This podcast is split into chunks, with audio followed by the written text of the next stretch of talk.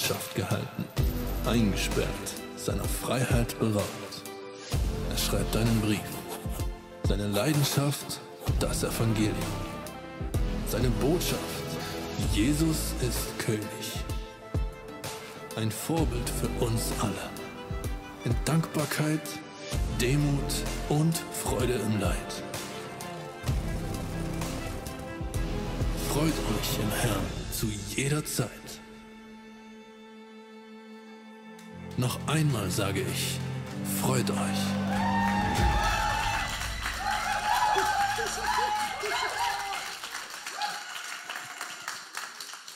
Ändert heute nach Hause gehen. In Jesu Namen sagen alle Amen. Amen.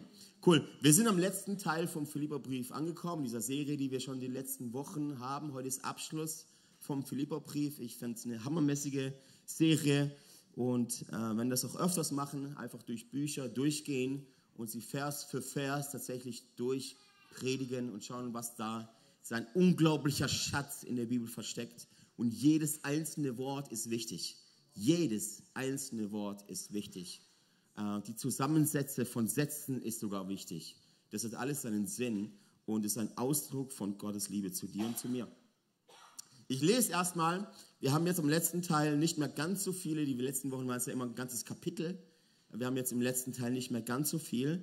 Du darfst mal aufschlagen mit mir Philippa 4 ab Vers 10. Da haben wir aufgehört. Philippa 4 ab Vers 10 bis Ende Philippa Brief. Das ist dann der Vers 23. Da sind wir stehen geblieben. Ich warte kurz, wenn du es hast, dann sagst hab's. Wenn du es noch nicht hast, dann sagst hab's noch nicht. Okay, ich lese mal vor. Ich bin aber hoch erfreut in dem Herrn, dass ihr wieder eifrig geworden seid, für mich zu sorgen. Ihr wart zwar immer darauf bedacht, aber die Zeit hat es nicht zugelassen. Ich sage das nicht, weil ich Mangel leide, denn ich habe gelernt, mir Genüge zu lassen, wie es mir auch geht. Ich kann niedrig sein und kann hoch sein. Mir ist alles und jedes vertraut. Beides satt sein und hungern. Beides Überfluss haben und Mangel leiden. Ich vermag alles durch den, der mich mächtig macht. Doch ihr habt wohl daran getan, dass ihr meine Bedrängnis geteilt habt. Denn ihr Philipper wisst auch, dass am Anfang meiner Predigt des Evangeliums, als ich auszog aus Mazedonien, keine Gemeinde mit mir Gemeinschaft gehabt hat, im Geben und Nehmen als ihr allein. Denn auch nach Thessalonich hab ich, habt ihr etwas gesandt für meinen Bedarf, einmal und danach noch einmal. Nicht, dass ich Geschenk suche, sondern ich suche die Frucht, damit sie euch reichlich angerechnet wird. Ich habe aber alles erhalten und habe Überfluss ich habe in Fülle, nachdem ich durch Epaphroditus empfangen habe, was von euch gekommen ist. Ein lieblicher Geruch, ein angenehmes Opfer, Gott gefällig. Mein Gott aber wird all eurem Mangel abhelfen nach seinem Reichtum in Herrlichkeit in Christus Jesus. Gott aber, unserem Vater, sei Ehre von Ewigkeit zu Ewigkeit. Amen. Ist noch nicht fertig, da steht nur Amen. Grüßt alle Heiligen Christus Jesus. Es grüßen euch die Brüder, die bei mir sind. Es grüßen euch alle Heiligen, besonders aber die im Haus des, aus dem Haus des Kaisers. Die Gnade des Herrn Jesus Christus sei mit eurem Geist. Amen. Ich habe den Titel der Predigt genannt, warum immer mehr nicht immer richtig ist. Warum immer mehr nicht immer richtig ist. Wir sehen hier Paulus im letzten Teil der Bibel ist so, ein, ein kleines Dankeschön an die Gemeinde in Philippi, was übrigens die einzige Gemeinde war, die wirklich sich gesorgt hat, die wirklich dem Paulus geholfen hat. Und zum Verstehen vom Kontext her sitzt ja Paulus wo? Er sitzt im Gefängnis, gut, ihr wart die letzten Wochen da. Und zwar ist ein Gefängnis in dieser Zeit nicht ein All-Inclusive-Programm, wie es heute, wie heute ein Gefängnis ist dass du also Frühstück und Mittagessen und Abendessen und dich waschen kannst und kriegst sogar eigene Kleidung. Damals war es so, dass du da hattest halt eine Zelle und wurdest bewacht. Es gab kein Essen, es gab keine Versorgung. Du bist, warst quasi angewiesen auf die Gnade und die Barmherzigkeit auf Leute von außen, dass die dir was bringen. Dass die dir Geld bringen, dass die dir Essen bringen, dass die dir ähm, Trinken bringen, Versorgung einfach. Klamotten, alles. Toilettenpapier, alles. Und jetzt schreibt Paulus hier, er sitzt im Gefängnis, ähm, weil er das Evangelium gepredigt hat. Weil er gepredigt hat, hey, der Nero, der Kaiser, der römische Kaiser, ist nicht der Kyrios, nicht der König. Damals wurde der gesehen zum Auffrischen von euren Gedanken. Ist so, damals wurde der Kaiser Nero wirklich als Gottheit gesehen. Es gab Statuen, es war der Retter, der brachte Wohlstand, der brachte Versorgung. Paulus ist im Gefängnis, weil er das Volk aufgestachelt hat. Das kannst du lesen in Apostelgeschichte 16. Sitzt deshalb im Gefängnis, weil er sagte, hey, folgt nicht dem Nero, folgt dem Jesus. Er ruft quasi die Gemeinde in Philippi, diese römische Kolonie, zu einem anderen König, in ein anderes Königreich als das römische Königreich. Deshalb sitzt er im Gefängnis und ist jetzt, hat kein Essen, gell? Hat, kein, hat nichts. Und schreibt aber, hey, ich bin hoch erfreut. Und warum jeder Satz und jedes Wort in der Bibel wichtig ist, erkläre ich dir jetzt. Dieses Wort, ich bin aber hoch erfreut, das, der griechische Begriff von hoch erfreut nutzt man bei Partys, bei Feiern. Also eigentlich sagt er, hey, wisst ihr was, ich habe hier eine, eine, große Party in der, in der Zelle. Ich bin am Feiern in der Zelle, in einer kalten Zelle, ohne Versorgung, ohne Essen, ohne mir einen Gegenüber. Ich bin hier am Feiern, im Herrn. Ich bin aber hoch erfreut in dem Herrn, dass ihr wieder eifrig geworden seid, für mich zu sorgen. Ihr wart zwar immer darauf bedacht, die Zeit hat sich zugelassen. Das heißt, eigentlich sagt er Dankeschön. Wie ist deine natürliche Reaktion auf jemanden, der dir was gibt? Danke. Oder? Okay? Seid ihr wach? Seid ihr da? Oder habt ihr schon abgeschaltet, als ihr gehört habt, ich habe kein Skript?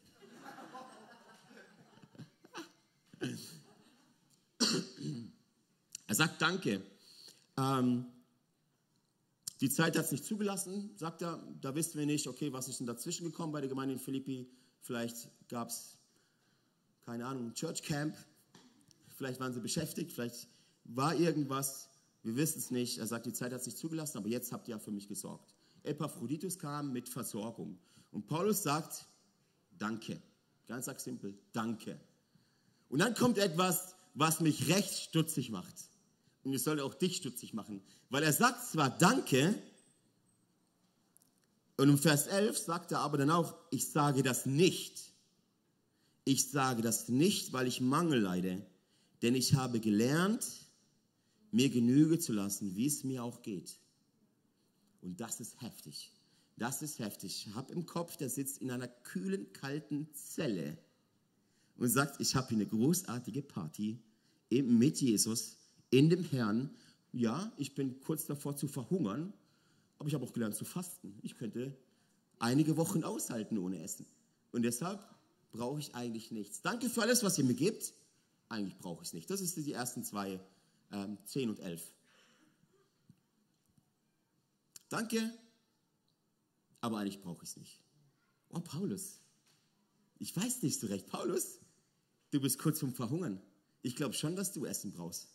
Ich glaube schon, dass du, also du musst ja auf Toilette gehen. Wie hast du das gemacht die letzten Tage? Ohne Toilettenpapier. Du brauchst Dinge. So wäre meine, meine natürliche Herangehensweise an diesen Text, an diese Geschichte, an das, was Paulus schreibt, wäre wär für mich so, erzähl mir nichts. Du sitzt in einem Gefängnis und sagst, du hast hier eine Feier, du bist am Feiern, aber gleichzeitig kurz vorm Verhungern. Und es kommt jemand und gibt dir Essen und du sagst Danke, eigentlich benötige ich es nicht. Wow, okay. Okay, Paulus, lass uns mal weitergehen. Dann, er schreibt dann weiter, ich kann niedrig sein und ich kann hoch sein. Mir ist alles und jedes vertraut. Was er sagt, ist eben beides. Satt sein und hungern. Beides. Überfluss haben und Mangel haben. Das heißt, mit allem komme ich klar. Ich bin unbesiegbar. Das ist, was Paulus sagt. Ich bin nicht unterzukriegen. Egal, was auf mich zukommt. Egal, was von mir weggeht. Mich schüttelt nichts. Und das Krasse ist, was er hier im Vers 11 sagt, ich sage nicht, weil ich Mangel habe, denn ich habe gelernt. Und der griechische Ausdruck von diesem ich habe gelernt heißt eigentlich, ich habe das Geheimnis gelüftet. Damals hast du dieses Wort, das da verwendet wird für ich habe gelernt, dafür benutzt, um einen Schatz, wenn du einen Schatz gefunden hast, so, boah, ich habe es gefunden. Da, ich habe das Geheimnis gelüftet. Ich habe den Schatz gefunden. Ich habe es ich hab's geschafft, das Ziel des Lebens, der Sinn des Lebens. Ich habe es gelüftet. Das ist, was Paulus sagt. Ich habe gelernt, mit wenig klarzukommen. Ich habe gelernt, mit viel klarzukommen, weil auch das, Amen, muss man lernen, mit viel klarzukommen. Ist nicht immer leicht, dass man nicht stolz wird. Beides ist mir bekannt. Die Message heute ist, warum immer mehr nicht immer richtig ist. Paulus sagt mehr oder weniger, Genügsamkeit, kennst du dieses Wort? Genügsamkeit oder Zufriedenheit ist ein Geheimnis. Das ist ein Schatz. Wenn du mit wenig klarkommst und mit viel, dann ist das ein unglaublicher Schatz und für alle für uns ein unglaubliches Ziel zu erreichen. Wenn wir sagen können, ich brauche eigentlich nichts. Danke für alles, aber ich brauche es nicht. Eigentlich, ja, danke für mein großes Haus, aber eigentlich brauche ich es nicht. Das ist ein unglaublicher Schatz, ein unglaublicher Schatz. Genügsamkeit ist mein erster Punkt. Genügsamkeit ist ein Geheimnis. Und du solltest dich unbedingt auf die Suche machen nach Genügsamkeit, Zufriedenheit. Man könnte auch sagen Gelassenheit. Chillen im Herrn. Wenn Paulus das kann, im Knast, im Gefängnis, glaubst du, du kannst es, weil du Single bist und dir unbedingt einen Ehepartner wünscht? Glaubst du, du kannst es, weil du, weil du vielleicht krank bist und unglaublich gern geheilt wirst? Glaubst du, du kannst es, weil du keinen Job hast? Oder irgendwas anderes suchst als Jesus? Ich glaube ja. Aber Paulus sagt auch ganz deutlich, ich habe es gelernt. Und der Begriff, den er da verwendet, ich habe gelernt, ist, ich habe es erarbeitet.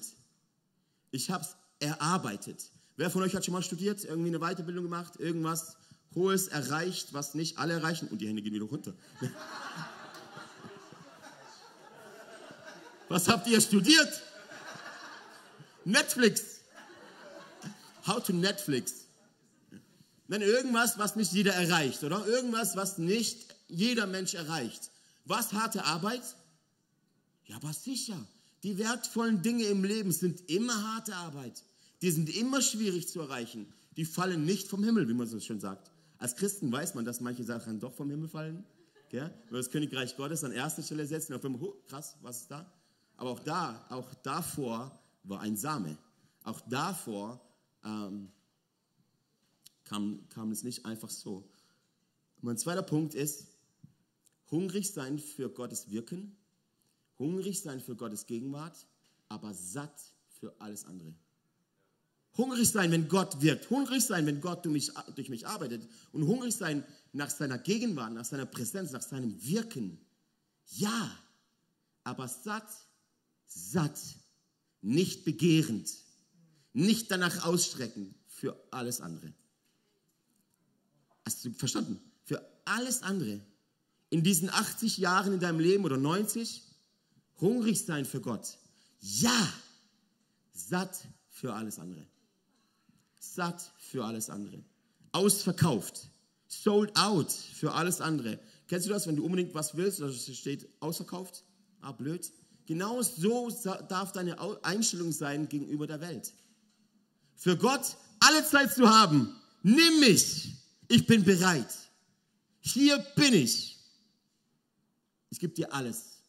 Und wenn die Welt kommt, ey, sorry, ausverkauft. Da ist kein Platz in meinem Herz für dich.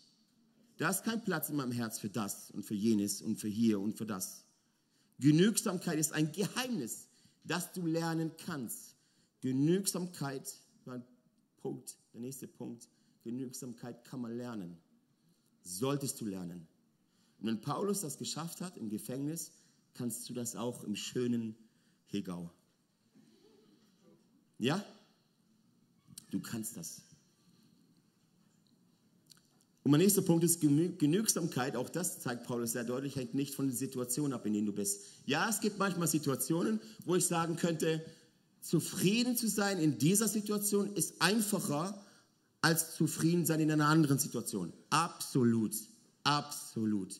Trotzdem gibt es in jeder Situation die Möglichkeit, seine Perspektive zu ändern und Genügsamkeit zu lernen durch harte Arbeit. Durch harte Arbeit durch sich das Erarbeiten zu lernen, mit wenig klarzukommen und mit viel. Genügsamkeit hängt nicht von deinen Situationen ab. Wir haben das als Passerellas schon häufig erlebt. Wir sind nach Singen, ich meine, das vergisst man so oft, wie auch. Wir sind nach Singen gezogen und waren keine Pastoren. Da hat keiner gesagt, David hat nicht gesagt, kommt nach Singen und ihr werdet auf jeden Fall Pastoren. Sondern könntet ihr euch vorstellen, nach Singen zu gehen? Das war das Angebot. Wir hatten Gott sei Dank schon gepackt davor. Die Leute hatten uns verrückt erklärt. Die kamen in unsere Wohnung rein und da standen Kartons rum. Und alle sagten, ja, zieht ihr um? Ja. Okay, wann? Keine Ahnung. Wohin? Keine Ahnung. Und warum? Keine Ahnung. Okay. Man muss ein bisschen verrückt sein im Reich Gottes. Und ähm, sind wir nach Singen gezogen und hatten acht Wochen lang keine Küche. Mit vier Kids hatten wir da, ne? vier. Also, und ja, kannst du dir vorstellen, wie das ist? Ohne Küche acht Wochen lang. Aber du hast gelernt, durch solche Situationen lernst du, mit wenig umzugehen. Das ist super gut. Wir haben jetzt seit ungefähr einer halben Woche unsere erste Spülmaschine in der Küche.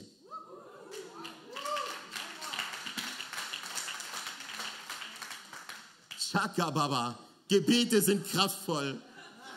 Aber vier Jahre jetzt im Juni sind wir vier Jahre in Hilsingen. Vier Jahre in Hilsingen. Ach so, ja, stimmt.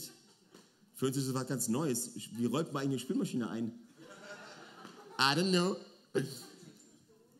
Jetzt haben wir eine, das ist cool, aber jahrelang hatten wir es nicht.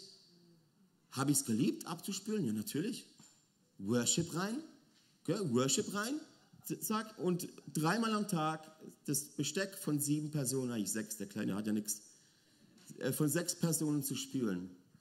Perspektive ändern. Für dich vielleicht ein Unding. Wie können die jeden Tag dreimal spülen? Hast dreimal eine gigantisch gute Zeit, Party für den Herrn. Weißt du, wie oft ich an der Spüle stand?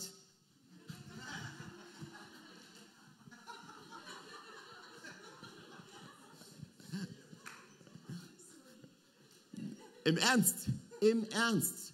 Nicht, weil ich es mir so ausgesucht habe, so ein Leben. Aber Gott hat sich führt da rein. Gott hat gefragt, wer ist bereit für was crazy? Ja, die Passerellas. Das heißt, was damit nicht sagen will, dass schau nicht auf uns in den Situationen, und das ist auch ganz ehrlich, sitzen wir oft da in unserem Garten, ganz oft, und sagen, oh Mann, zu siebt, mit knapp 100 Quadratmetern, keine Spülmaschine, schon hart. Oh, ich wünschte mir ein großes Haus. Oh ja, ich wünschte mir, wirklich. Okay? Wir wünschen uns das. Brauchen wir es? Nein. Wir wünschen uns. Wünsche zu haben ist super. Wenn aber die Wünsche, die du hast, dein ganzes Leben bestimmen, hast du kein Leben mehr. Weil das Krasse ist mit den, mit den Wünschen ist, die gehen immer weg. Hast du einen Wunsch erreicht, dann kommt das nächste. Und dann kommt das nächste. Und dein ganzes Leben jagst du Wünschen nach. Stell dir vor, du lernst das bei der Geburt eines Kindes.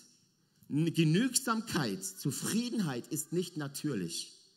Du wirst geboren und das Erste, was du brauchst, Zuneigung und Milch. Futter. Amen. Ja, dann brauchst du Nähe. Und dann geht es weiter. Dann brauchst du, und alles, was du tust, ist halt danach schreien. Danach schreien. Mehr kann ein Baby nicht. So, die Windel ist voll, schreien. Ich habe Hunger, ich schrei. So, das ist der natürliche Gang eines Menschen. Ich brauche ständig Dinge. Ich brauche was. Und je mehr du hast, je mehr, desto mehr willst du. Und desto mehr Sorgen hast du.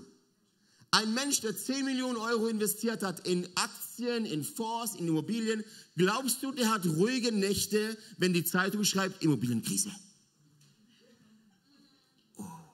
Und der Lesso denkt so, easy, ich habe keine. Und der Immobilieninvestor denkt, ach du Scheiße, vielleicht geht mir alles flöten. So, wer ist jetzt besser dran? Hm? Wer kann sich mehr aufs Reich Gottes fokussieren, konzentrieren und sagen, wie Paulus, ich habe gelernt, mit wenig umzugehen. Und dann, das ist nicht alles. Gott sagt genau dasselbe auch. Dann in der Bibel ist ja viel, gell? ist ja nicht nur ein Vers. Sagt, wer treu ist im Wenigen, den werde ich über mehr stellen. Dem kann ich mehr anvertrauen. Genügsamkeit hängt nicht von Situationen. Ich kann euch noch eine andere Geschichte erzählen. Wir hatten beinahe unseren, unseren Judah verloren unseren äh, vorletzten mit fünf Jahren, der jetzt fünf ist. Wir waren damals noch in Villingen-Schwenningen Und da gab es ein, ein, einen Abend, wo der aus dem Nix raus hatte ein bisschen Atemprobleme, äh, Husten und so weiter, aber nichts krass Dramatisches so. Und hat dann in meinem Abend aufgehört zu atmen einfach. Er lag auf meinen Armen und hört einfach auf zu atmen. Wir haben den Notruf gewählt und gebetet. Das, so macht man das übrigens. Seid bloß keine verrückten Christen, die nur beten. Ich bin super dankbar für 110. Ich bin super dankbar auf Zugriff auf ein Krankenhaus. Also ich bin ja nicht bescheuert. Das, wisst ihr, was ich meine? Wenn ich mir den Arm breche, natürlich bete ich. Aber ich lasse noch einen Gips machen. Okay? Und die meisten Menschen würden das mehr verstehen, wenn es mal um dein Kind geht. Okay? Dann lag dieser Zweijähriger, wahrscheinlich so zwei war er, lebloser Körper auf dem Arm. Natürlich betest du. Absolut. Wir haben unsere Small Group, das ist auch ein Grund, warum du eine Small Group haben solltest. Unbedingt, weil wen rufst du an in so einer Situation? Ich habe meiner Small Group geschrieben, die haben wieder andere und innerhalb von Sekunden war die ganze Church involviert. Damals war ich in Filling, deshalb wart ihr wahrscheinlich nicht so viele involviert, aber die Fillinger wussten alle und dann hast du eine Gebetsarmee hinter dir.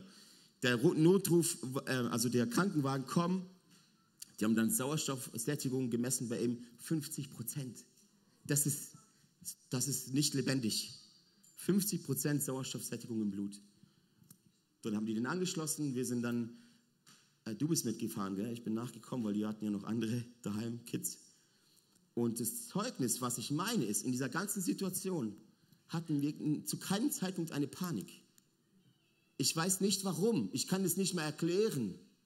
Das kannst du auch jetzt nicht. Wenn ich mir vorstelle, wenn ich die Vorstellung habe daran, kriege ich Panik, kriege ich Angst. In der Situation selber war davon nichts zu merken, weil Gott einen durchträgt.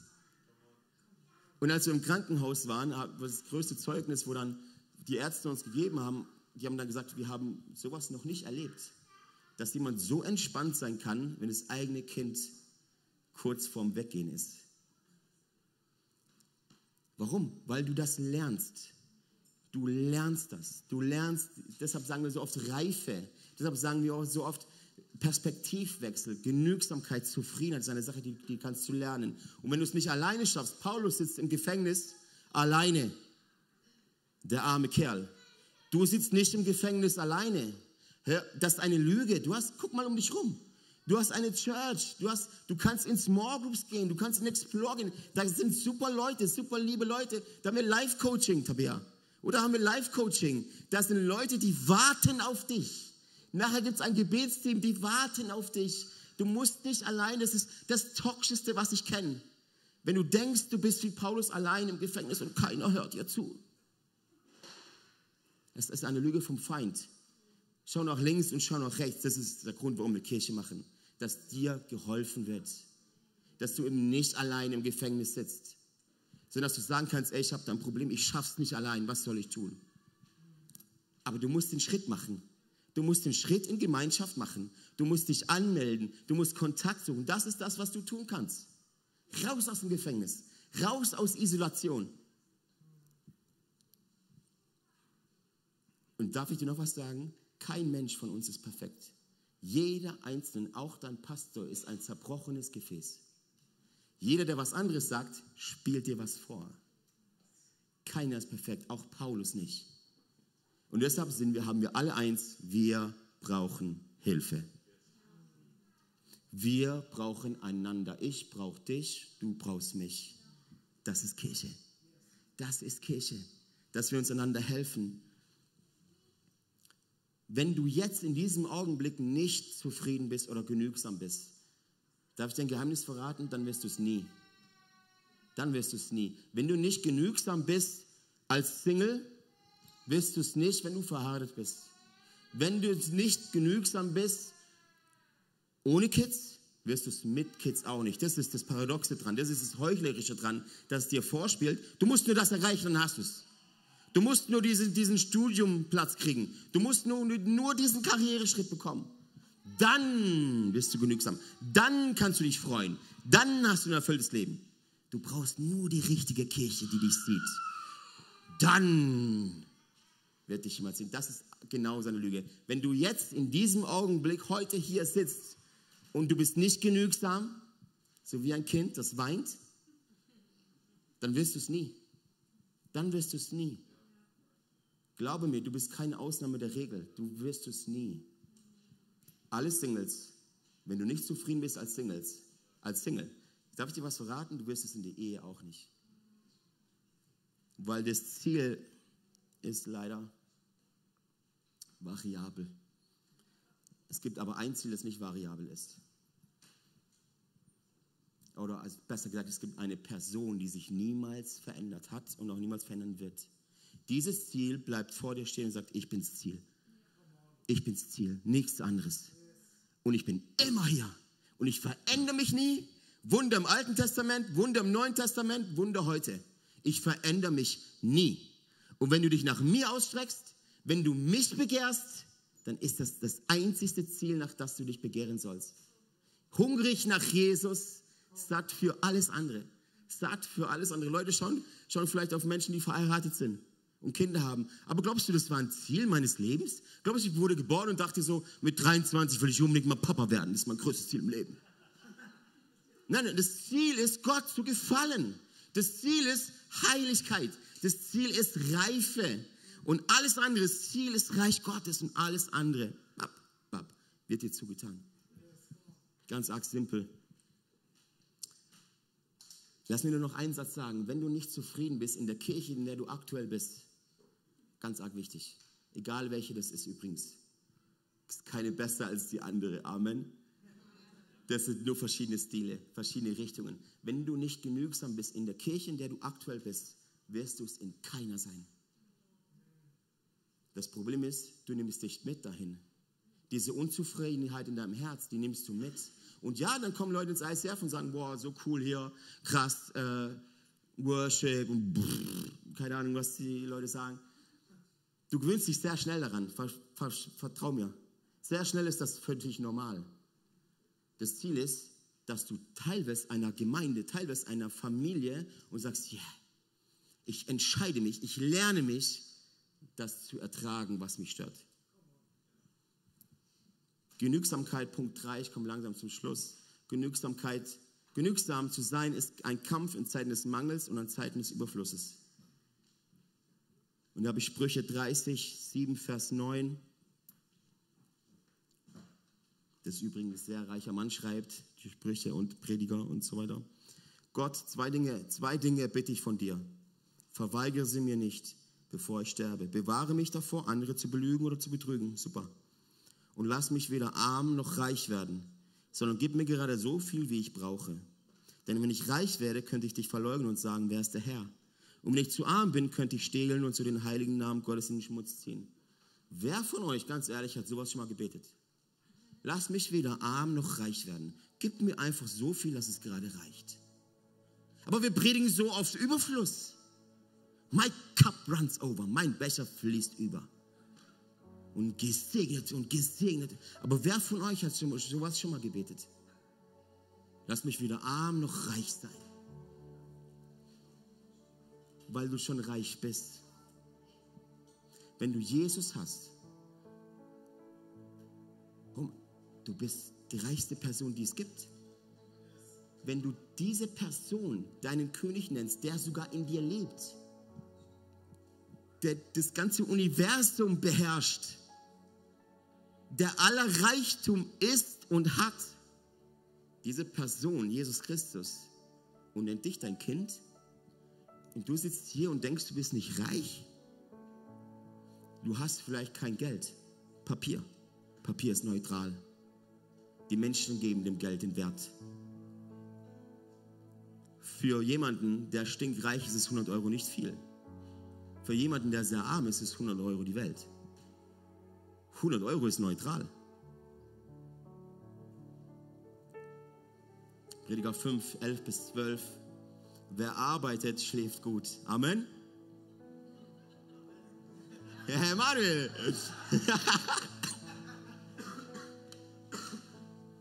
Wer arbeitet, schläft gut. Amen ob er viel oder wenig zu essen hat. Der Reiche dagegen kann keinen Schlaf finden, weil sein voller Bauch ihn drückt. Und ich beobachte auf dieser Erde etwas richtig Schlimmes, dass jemand sein Reichtum sorgsam hegt und pflegt, um und ihm das zum Verhängnis wird. Es ist nicht Alessio, der das sagt. Ist ein sehr viel weiserer Mensch als Alessio. Dr. Miles Monroe sagte einmal, ein äh, amerikanischer Theologe, der in der Dominikanischen Republik gedient hat, eine Kirche gebaut hat, der sagte, Reichtum ohne Arbeit ist der Untergang jeder Gesellschaft. Reichtum, also das, das Begehren nach Reichtum ohne Arbeit, das ist, Untergang einer, ist der Untergang einer Gesellschaft. Wenn jeder reich werden will, wenn jeder irgendwie viel Geld machen will, ohne dass jemand Dinge produziert, dann ist irgendwann die Gesellschaft halt am Ende. Wer von euch hat eine klassische handwerkliche Ausbildung? Darf ich mal sehen? Wow, doch einige. Ich auch. Verfahrensmechaniker für Kunststoff- und Kautschuktechnik.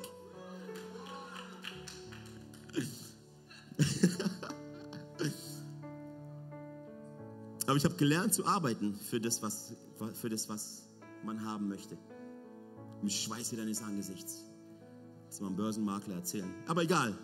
Andere Message für einen anderen Sonntag. Hey, Paulus ist so genial, oder? Paulus verwendet immer diese besondere Sprache.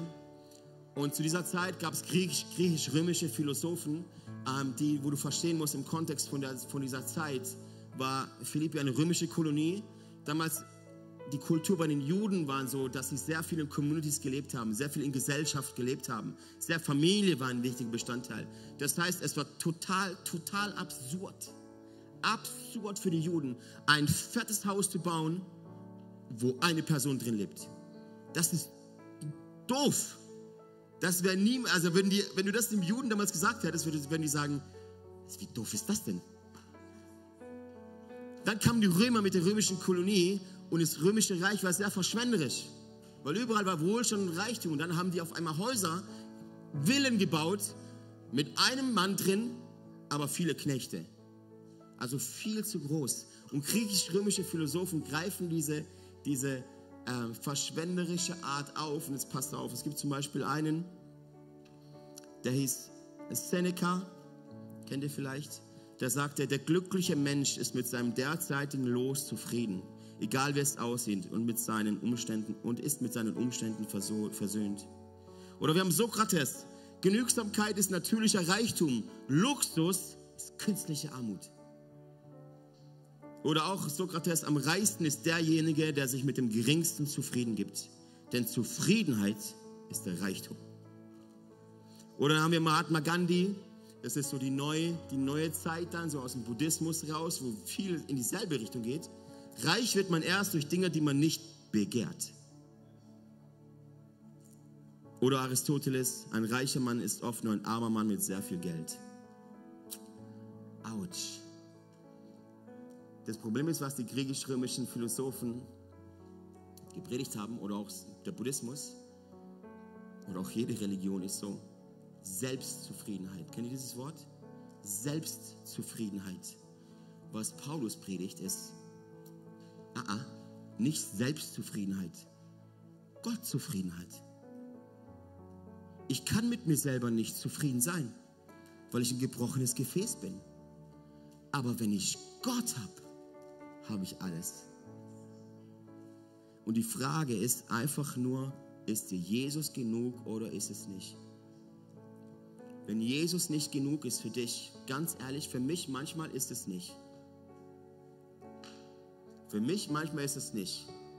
Wenn ich eine Predigt vorbereiten will und die Kinder schreien im Haus rum und du hast keinen Rückzugsort, du sagst vier Zimmer, oh Mann, wenn du ein zu kleines Auto hast, wenn das Geld für den Urlaub nicht reicht, natürlich, natürlich sitzt du dann da und denkst, oh, ich wünschte es mir. Und dann gehst du ins Gebet und sagst, ja, ich wünsche mir, aber ich brauche es eigentlich nicht. Was ich brauche, ist Jesus. Weißt du, welches das einzige Gebot ist, das wiederholt wird? Und wenn du in der Bibel irgendwas liest, was wiederholt wird, liest das ganz, ganz oft. Das sind die wichtigen Dinge. Du sollst nicht begehren. Du sollst nicht begehren die Frau deines Nächsten. Du sollst nicht begehren das Haus deines Nächsten. Du sollst nicht begehren sein Esel. Für jeden von euch, der irgendwelche Esel begehrt. Du sollst nicht begehren und vergleichen ist wie Gift für, für die Genügsamkeit.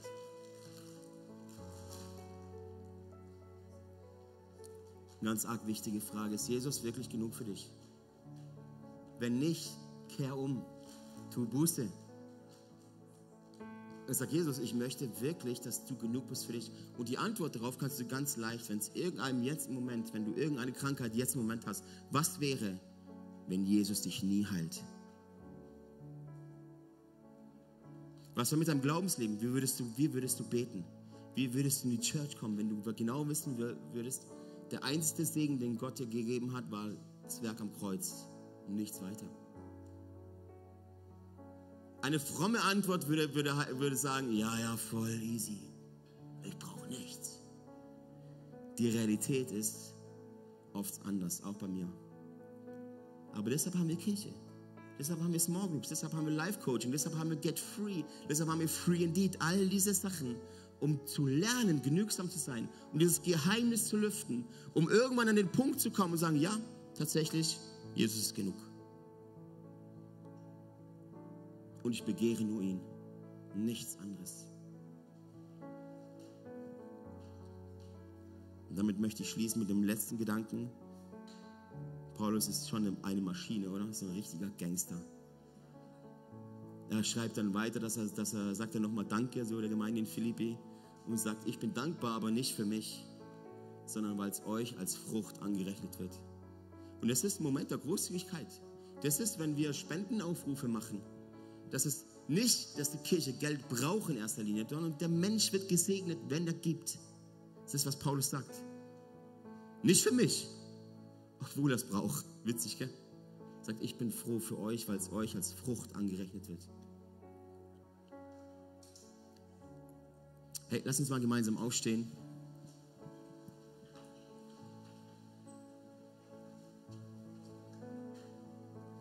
Ich weiß, Situationen von uns sind unterschiedlich.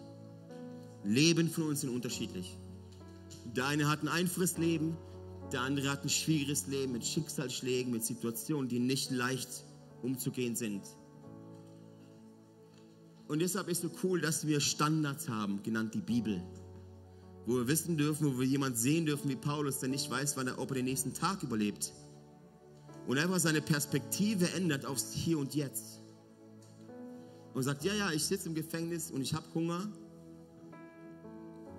aber im Herrn bin ich hocherfreut. Ich liebe das Wort. Hocherfreut. Hocherfreut.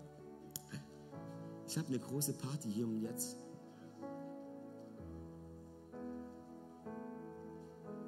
weil Jesus einfach da war, gell? Weil Jesus auch bei dir heute ist. Und ich möchte dich wirklich ermutigen zum Schluss, wenn du das nicht schaffst und ich schaff's nicht allein. Ich schaff's nicht allein. Ich habe Menschen an der Seite. Ich, wir haben ein großartiges Movement. Wir waren diese Woche drei Tage mit allen Pastoren weltweit unterwegs. Das ist so ein gigantisch gutes Movement, das ICF. Das ist verrückt, weil es gesund ist. Es ist gesund. Du kannst mit Leuten austauschen. Du profitierst unglaublich viel und sie auch von einem. Wir leben in Gemeinschaft. Wenn du nur eins vom Philipperbrief mitnimmst, ist, dass Paulus möchte, dass wir im Königreich Gottes als Gemeinschaft leben, als Armee leben, zusammen, als Familie leben, als Brüder und Schwestern leben, als Väter und Mütter leiten und uns einander helfen, dieses Geheimnis zu lüften, um zu sagen, ja, ab heute nur noch Jesus.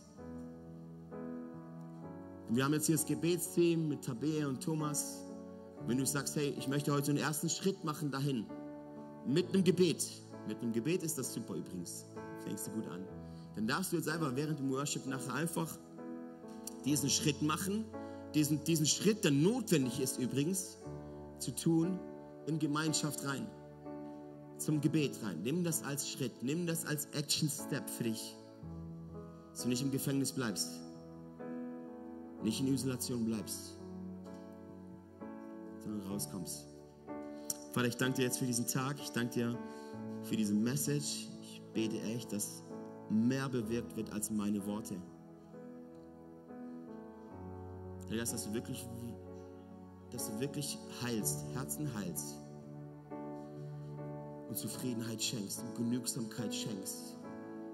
dass wir unseren Fokus, Jesus, als gesamte Gemeinde auf dich richten und auf dich allein. Wir begehren nur dich, Jesus. Jesu Namen, Amen. Sage noch, ein, noch eine Sache. Wir haben noch fünf Wochen hier im Zelt. Fünf Wochen, dann ist definitiv Schluss hier im Zelt. Und soll ich dir noch was verraten? Das, was danach kommt, ist viel besser als das, was jemals war. Und ich sage dir noch was sagen, die besten Zeiten als Kirche, die besten Zeiten fürs Singen und im ganz Hegau, die besten Zeiten für den Bodenseebereich, Bodenseeregion, die liegen noch vor uns.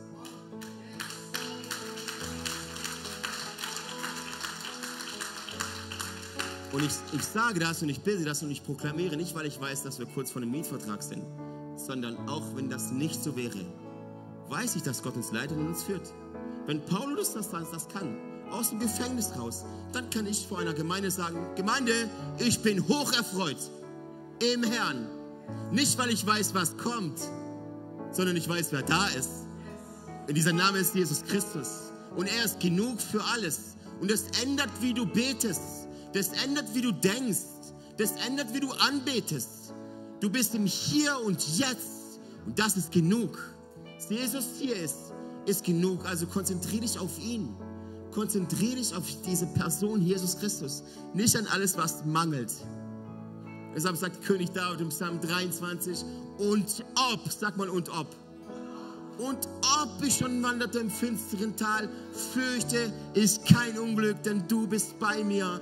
Und er, sagt noch weiter, mir mangelt nichts. Mir mangelt nichts. Jesus, ich spreche aus über jede Person, die heute hier ist. Wir sind ausverkauft für die Welt. Begehren nur dich, Jesus. Wir lieben dich und wir ehren dich und für dich machen wir Reich Gottes, für dich und für uns, Jesus, dass du uns gebrauchst. Und wir dürfen wissen, du bist König, auch im Hegau. Du bist König am Bodensee und niemand anders. Wir lieben dich, Jesus. In Jesu Namen. In Jesu Namen. Come on.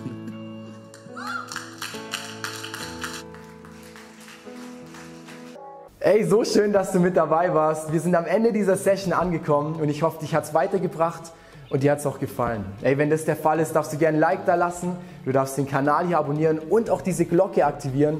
Dann wirst du nichts mehr verpassen hier, was auf diesem YouTube-Channel abgeht.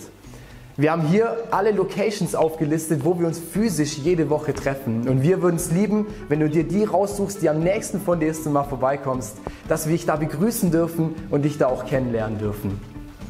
Hey, und wenn dir gefällt, was wir hier machen, was wir auf diesem YouTube-Channel hier machen, dann darfst du uns auch da sehr gerne unterstützen, ganz finanziell. Du hast hier einen QR-Code zu PayPal, wo du ganz einfach spenden kannst. Oder du findest auch den Link dazu, zu allen anderen Möglichkeiten, wie du uns unterstützen kannst, direkt in der Infobox. Und da kannst du sehr gerne draufklicken. Und vielen Dank an alles, was du da auch gibst. Wenn du das erste und wir, wir glauben daran, dass wir als Kirche Familie sind und eine Familie kennt sich untereinander. Und wir würden es lieben, dich auch kennenzulernen, dich willkommen zu heißen in dieser Familie. Deswegen füll doch gerne das Kontaktformular aus, das wir unten in der Videobeschreibung haben. So kannst du gerne berichten von gemeinsam teilen. Auch da findest du einen Link, wo du reinschreiben kannst, was du erlebst. Weil wir wollen aneinander teilhaben und erleben und spüren, was Jesus in den verschiedensten Orten, in den verschiedensten Leben von Menschen tut und es motiviert einfach enorm. Deswegen auch da herzliche Einladung, teile das sehr gerne, was du da erlebst. Hey, und ich freue mich auf die nächste Session mit dir oder dich an einem unserer Standorte begrüßen zu dürfen und ich wünsche dir alles Gute, mach's gut.